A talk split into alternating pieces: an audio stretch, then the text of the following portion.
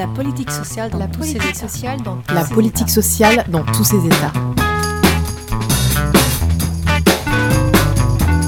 Sur le trottoir d'à côté. Sur le trottoir d'à Sur le côté. trottoir d'à côté. Sur le trottoir d'à côté. Par Nabila Mouhoud. Bonjour, bienvenue pour cette nouvelle chronique de politique sociale qui va porter aujourd'hui sur l'accès aux soins des plus démunis.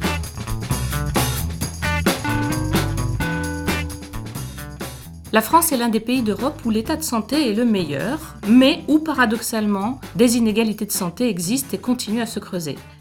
Chaque individu doit pouvoir être acteur de son bien-être et de sa santé, et le premier droit de la personne malade est de pouvoir accéder aux soins lorsque son état le nécessite, et ce, quel que soit son niveau de revenu. Aussi, fondé sur les principes de la solidarité et du respect de la dignité humaine, le libre et égal accès aux soins est garanti par notre Constitution, qui proclame que la nation garantit à tous la protection de la santé.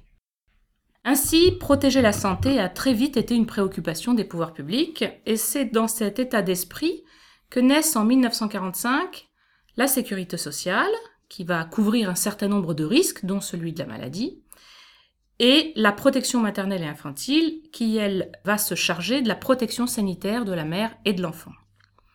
Malgré tout, on constate toujours des inégalités, surtout vécues par les plus démunis. En France, selon l'INSEE, 13,5% de la population vit en dessous du seuil de pauvreté, c'est-à-dire moins de 954 euros par mois. L'association Médecins du Monde a constaté que 43% de ces patients ont recours aux soins de santé de façon trop tardive. Et parmi ces patients, seulement 12% ont leurs droits effectivement ouverts. Dès lors, comment expliquer que des inégalités sociales dans l'accès aux soins persistent, malgré la volonté de l'État de garantir un droit à la santé pour tous? Au fil des années, des dispositifs ont été créés pour favoriser cet accès aux soins. C'est ce que nous allons examiner dans un premier temps. Alors, la réforme la plus importante, c'est l'instauration de la couverture maladie universelle, dite CMU, qui a été créée par la loi du 27 juillet 1999 et qui permet l'accès à l'assurance maladie pour toutes les personnes résidant en France depuis plus de trois mois. Ainsi, depuis le 1er janvier 2000, tous ceux qui ne bénéficiaient pas d'une couverture maladie peuvent obtenir un régime de base par la CMU de base et au titre de la solidarité nationale, une CMU complémentaire qui fait office de mutuelle et qui correspond à une prise en charge à 100% des droits de santé. En 2004, un peu plus tard, une aide à l'acquisition d'une complémentaire santé a été ajoutée à ce dispositif et qui consiste en une réduction forfaitaire du montant de la cotisation annuelle de la mutuelle.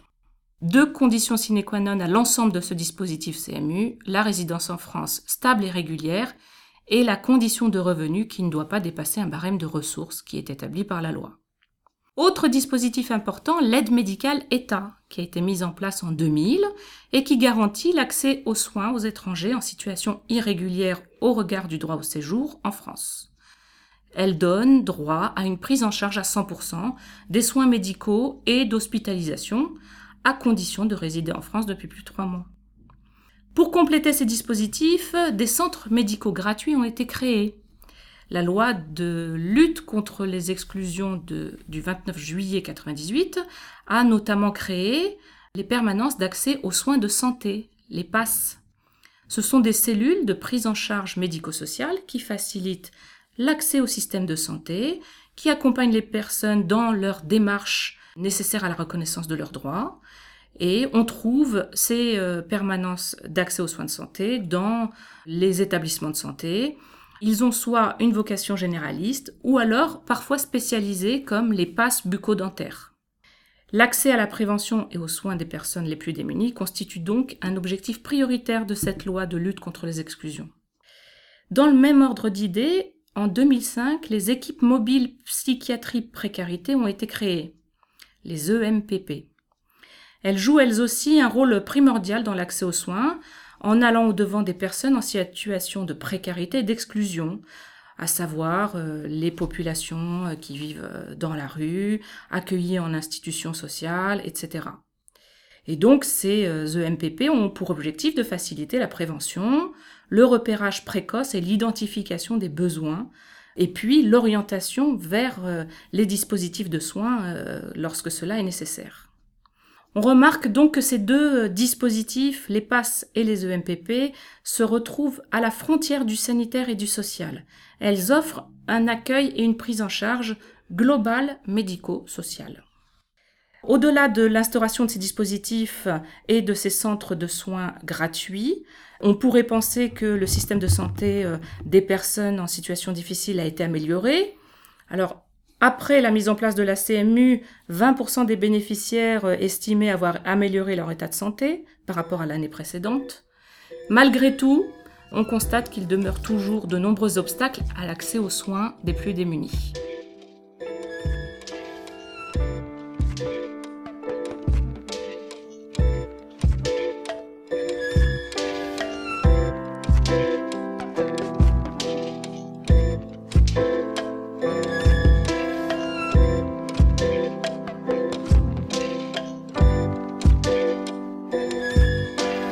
everyday robots on our phones.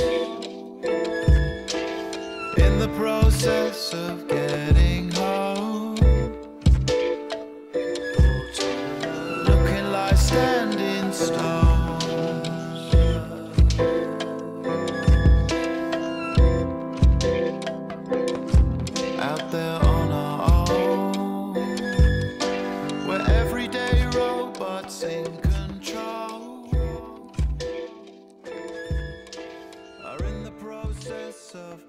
Propose d'examiner trois niveaux d'explication à ces obstacles, euh, l'accès aux soins. Le premier, euh, et non pas des moindres, c'est la question du non-recours au droit. Par manque d'information, par incompréhension des dispositifs, par la complexité des démarches, de nombreuses personnes vont éprouver des difficultés à faire valoir leurs droits. Un chiffre, en 2013, 1,7 million de personnes éligibles à la CMU n'y avaient pas recours ce qui correspond à près de 20% de bénéficiaires potentiels. Autre exemple, les bénéficiaires de l'aide médicale État.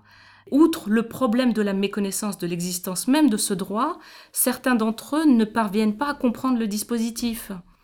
L'Association Médecins du Monde a constaté que 83% des 25 000 patients qu'elle a reçus en 2012 n'avaient pas de couverture maladie lorsqu'ils ont pris contact avec eux et seulement 10% d'entre eux n'ont pu justifier de leur résistance.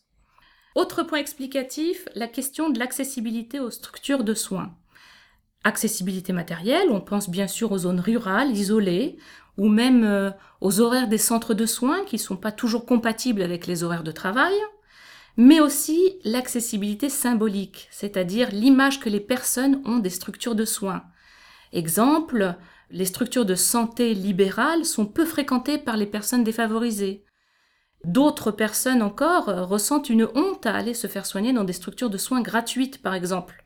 Cela génère des phénomènes de dissuasion symbolique.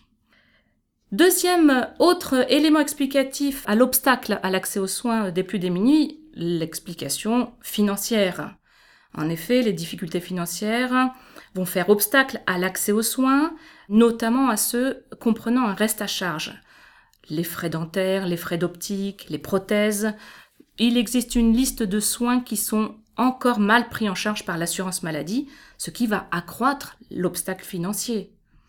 La préoccupation de la santé va entrer alors en concurrence avec d'autres priorités, d'autres enjeux comme euh, le logement, le surendettement, l'emploi, et le problème de la santé va passer après. Autre exemple concernant cette question financière, euh, ce sont toutes les personnes soumises aux effets de bas seuil des politiques sociales qui sont basées sur des critères de revenus. Je m'explique. Un certain nombre de personnes dépassent le barème ne serait-ce que de 50 ou 100 euros et ne peuvent prétendre à la CMU. Par exemple, les personnes bénéficiaires du minima social ASPA, l'allocation de solidarité pour personnes âgées, qui est l'ancien minimum vieillesse, ces personnes, elles dépassent le barème de la CMU de 100 euros. Même chose pour les personnes bénéficiaires de l'allocation adulte handicapé. Et donc, elles ne vont pas avoir euh, recours euh, à un système de santé, ce qui peut avoir des conséquences dramatiques et aussi générer un fort sentiment d'injustice. Dernier euh, niveau d'explication à l'obstacle à l'accès aux soins, c'est la question du refus de soins. En effet, c'est une réalité, des professionnels de la santé n'hésitent pas à opposer un refus direct à recevoir une personne du seul fait qu'elle est bénéficiaire de la CMU ou de l'AME. D'autres vont avoir euh, recours à des refus indirects en fixant des, rendez-vous euh, très tard ou en réorientant systématiquement vers un autre professionnel. Un organisme qui s'appelle l'Institut de recherche et de documentation en économie de la santé, l'IRDS, a procédé à une enquête en 2009 portant sur cette question du refus de soins à l'encontre des bénéficiaires de la CMU, et cette enquête a révélé un taux global de refus de 25%. C'est une question d'injustice et discriminatoire. En conclusion, ce qu'on peut dire, c'est que l'État souhaite euh, faire de cette réduction des inégalités sociales et territoriales de santé une priorité. Il l'a montré au travers du plan pluriannuel contre la pauvreté et pour l'inclusion sociale, qui est paru le 21 janvier 2013. Ce plan vise à réduire ces inégalités en prévenant les ruptures, en venant en aide et en accompagnant vers l'insertion et euh, en coordonnant un peu mieux l'action sociale et euh, le partenariat entre les acteurs.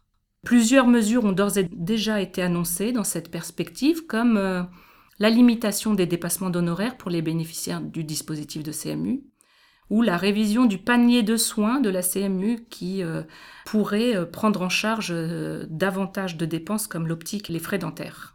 Un rapport publié très récemment en mars 2014 par le défenseur des droits confirme tous ces éléments euh, discriminatoires que l'on a vus et émet des propositions pour combattre notamment le refus de soins. Vous pourrez retrouver tous ces euh, rapports et d'autres articles et ouvrages sur la base de données du centre de documentation de l'ETSUP.